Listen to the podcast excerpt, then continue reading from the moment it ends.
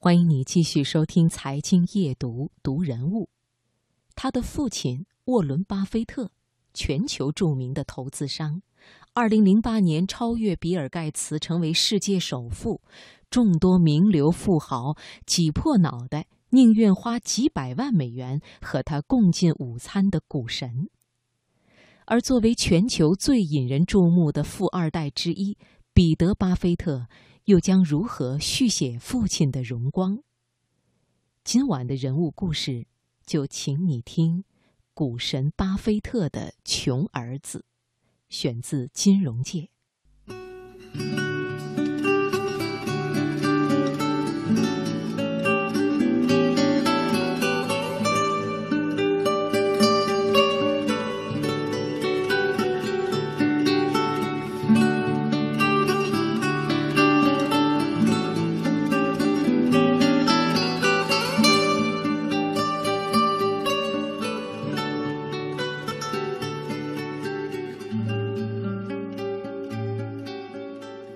彼得的童年时光是在美国中西部小镇奥马哈度过的。父亲在他两岁时，花费三万美元买下了一栋建于二十世纪初、没有围墙的老房子。那时，父亲沃伦·巴菲特一点名气都没有，家庭条件和其他普通美国家庭没有什么不同。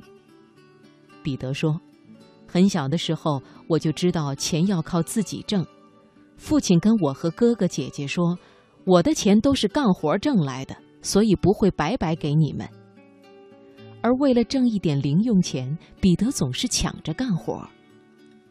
那时候，彼得家的后门是全天敞开的，邻居们可以随时进出。因为母亲热情好客，又喜欢当知心大姐，朋友遍布整个小镇。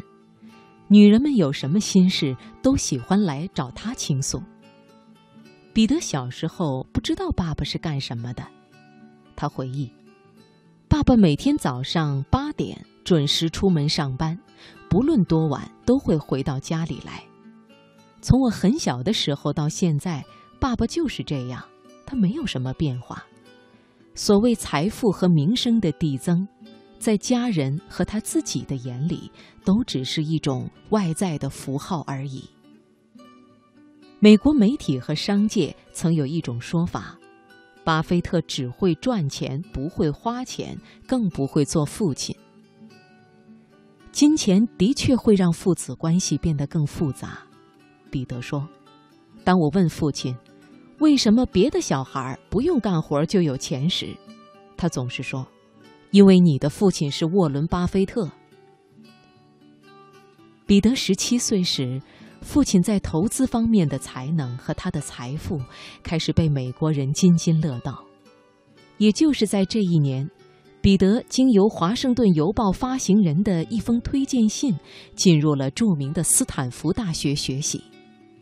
他对父亲说：“如果自己不是巴菲特的儿子，那么就不会遭受别人的质疑。”而巴菲特却说。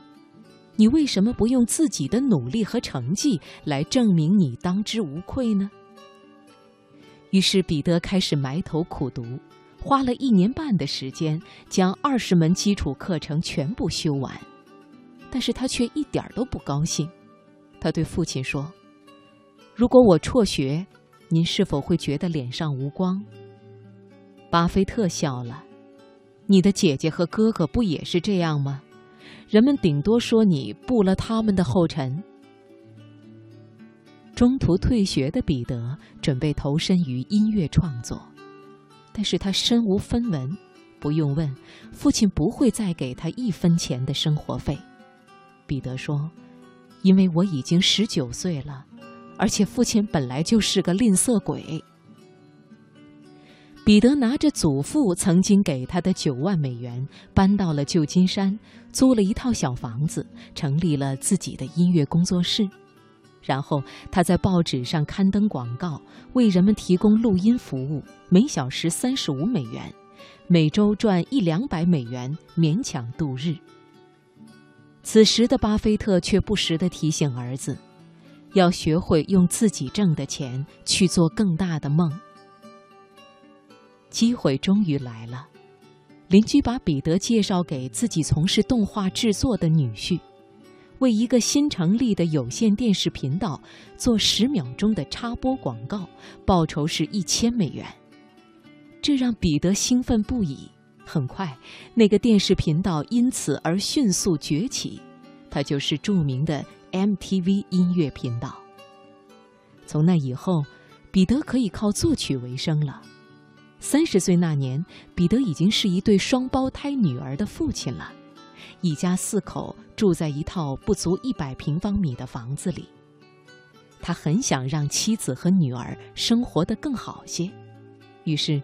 生平第一次开口向父亲借钱，而父亲却摇着头说：“金钱会将我们纯洁的父子关系变得复杂。你应该像其他美国人一样贷款买房，然后凭自己的能力把贷款还上。”父亲拒绝借钱给自己，这让彼得沮丧了好一阵子。他一气之下贷款买了套大房子。可几年之后，他就因为不堪还贷的压力，又将大房子卖掉，换成了小公寓。那一刻，他突然明白了，父亲那么做，只不过是想让他自己去经历和懂得生活。父亲的爱不是金钱，而是信任。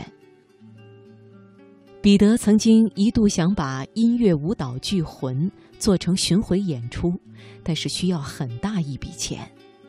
父亲对他说：“你先去筹到百分之九十的钱，剩下的百分之十我可以借给你。”于是，彼得连忙通过各种途径筹钱，而所有人无一例外向他提问：“你没有钱吗？”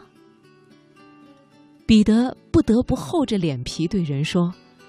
其实，沃伦·巴菲特除了做慈善事业很大方外，从不轻易给人一美分。靠着四处筹借的钱和父亲借给他的那百分之十，由彼得策划、编写、制作的音乐舞蹈剧《魂》，终于在华盛顿国家广场盛大演出。母亲、哥哥和姐姐都前去观看，但是父亲却没有去。对于父亲的缺席，彼得大笑着说：“他没有接到我的邀请，我为什么要让他去破坏气氛，抢了我的风头呢？”在这之后，彼得又凭借讲述印第安原住民的剧集《五百部落》的配乐，获得美国电视界最高荣誉艾美奖，并且终于有了专业级别的音乐工作室。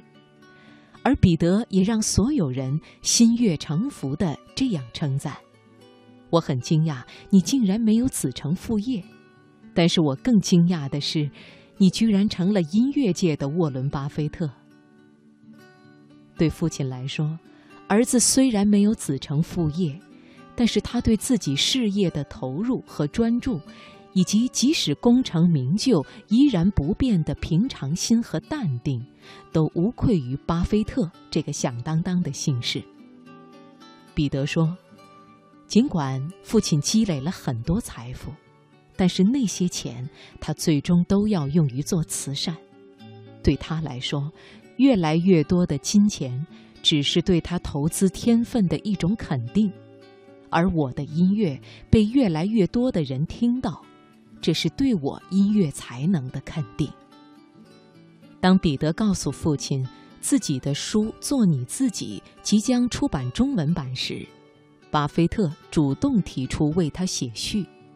在序言中，巴菲特这样写道：“彼得的人生全凭他自己打造，他衡量成功的标准不是个人财富或荣耀。”而是对广阔世界所做的贡献。